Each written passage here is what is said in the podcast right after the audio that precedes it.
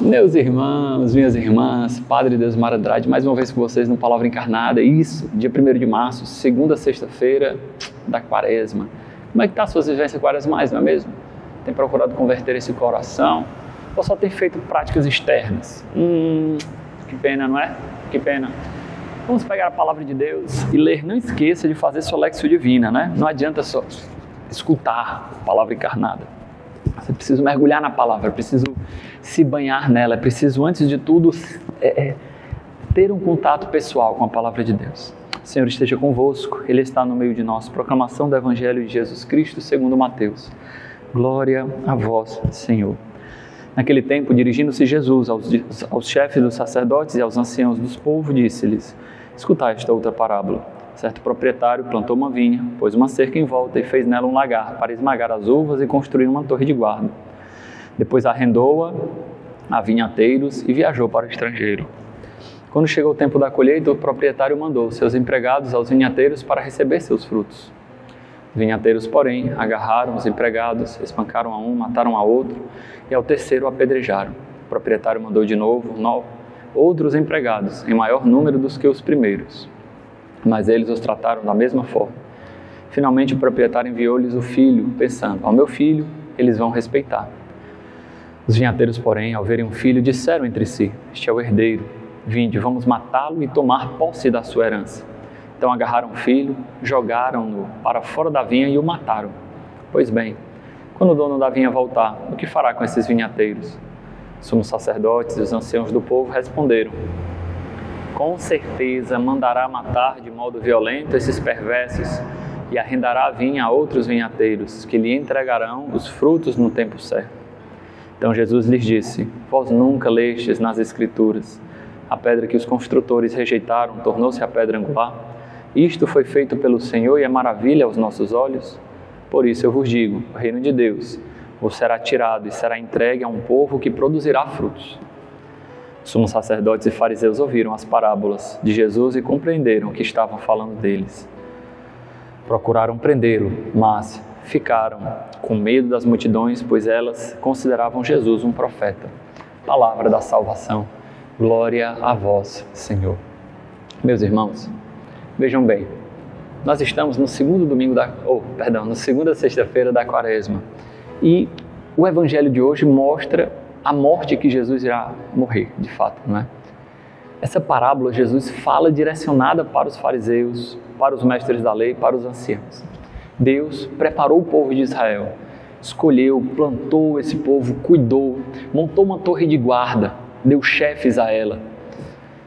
Porém, esses chefes que deveriam cuidar dela não direcionavam os frutos do seu da sua vinha, da vinha que era do Senhor, para ele.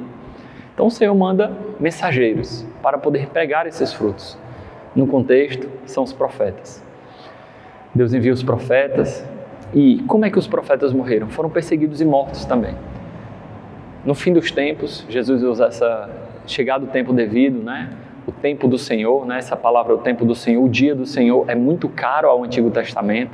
Quer dizer, o dia da glória de Deus, o dia da manifestação, mas também o dia da vingança de Deus.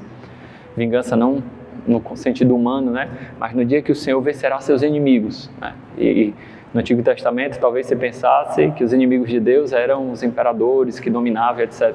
Mas nós entendemos, de uma forma cristã, que o verdadeiro inimigo de Deus é o pecado e o demônio. Né?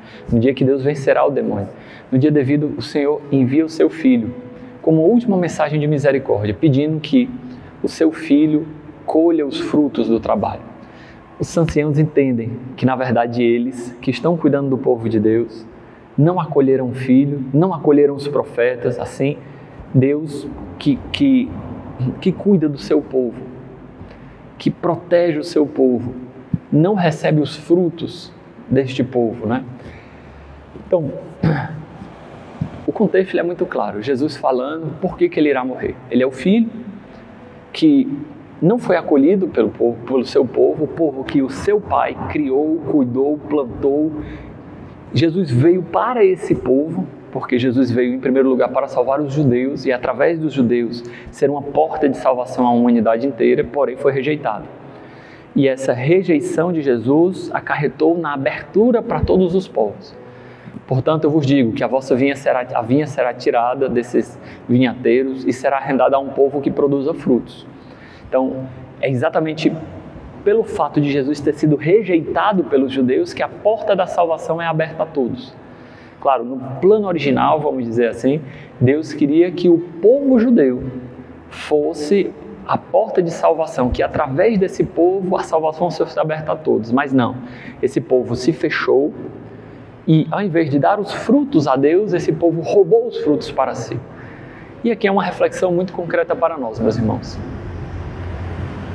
Quantas vezes nós usamos os dons que Deus nos deu para pecar contra o próprio Deus?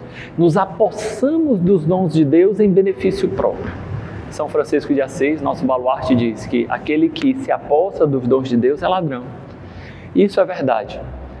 se nós refletirmos bem, a grande maioria das vezes que nós pecamos são nos apropriando do dom de Deus. Usamos da nossa juventude, por exemplo, do nosso vigor físico para pecar é, isso de maneira concreta, por exemplo, o roubo, o vício, tudo bem, mas também os pecados contra a castidade. Usamos da beleza que é dom de Deus e que deve voltar para Ele para vaidade, para soberba, para arrogância, para gastar o dinheiro de forma indevida Usamos, portanto, de tantos dons que Deus nos deu, o vigor, a inteligência, ao invés de ser usado à disposição para o serviço, que é dom de Deus e deveria ser usado para isso, a gente usa, na verdade, para quê? Para ganho próprio, para benefício próprio, para roubar, para corrupção, para sonegar. Vocês entendem? Então, usamos dos dons de Deus para irmos contra o próprio Deus. Então, somos ladrões. Ladrões nesse sentido metafórico, porque roubamos o dom de Deus, nos apossamos do dom de Deus que não é nosso. E Jesus, ele mostra a lógica ao contrário. Não é a lógica dos vinhateiros que se apossam das graças, dos dons de Deus, mas é a lógica do Filho do Homem, que veio para servir e que, mesmo rejeitado, continua servindo. E mesmo na cruz realiza, entre aspas, a vingança de Deus, que é a sua misericórdia.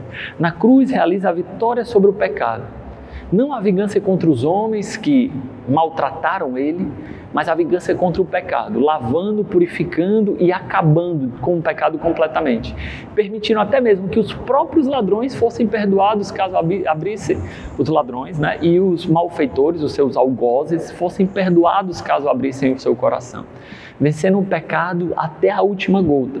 Aquilo que tinha sido instrumento de morte na cruz, o abandono de Jesus na cruz, se torna então motivo de salvação. E como isso é forte para nós, a pedra que os pedreiros rejeitaram tornou-se a pedra angular.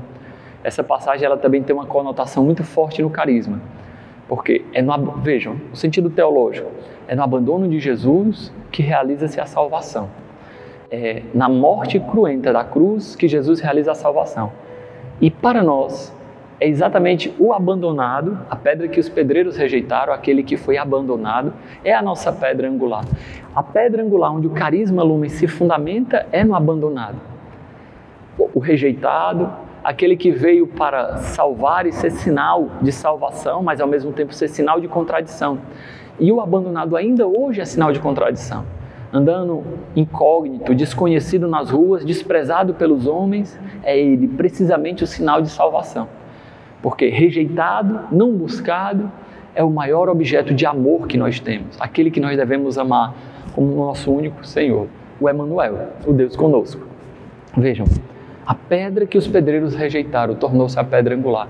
É precisamente Jesus, a pedra rejeitada. E é hoje esse mistério é atualizado no Emanuel, no Verbo encarnado, abandonado, especialmente nas ruas, em tantas situações de desespero e que é a nossa pedra angular. E nós não podemos substituir essa experiência fundamental, meus irmãos. Nesse tempo de quaresma é momento de nós renovarmos a nossa experiência com Emmanuel. Nós não podemos substituir, relativizar isso, por exemplo, ah não, eu vivo a minha vida com Emmanuel no meu estado de vida, né, na minha família e tal. Não, isso deve ser fruto e não semente. A semente é a experiência com o abandonado. É uma, é uma semente insubstituível. Uma semente que vai gerando frutos em todas as áreas da vida, no seu trabalho, gera áreas gera frutos, por exemplo, na sua família, no seu relacionamento, na sua amizade, no seu lazer. Tudo isso se transforma frutos do encontro com o abandonado.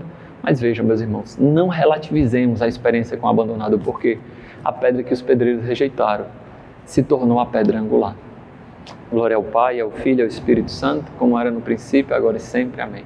Abençoe-vos, Deus Todo-Poderoso, Pai, Filho e Espírito Santo. Amém.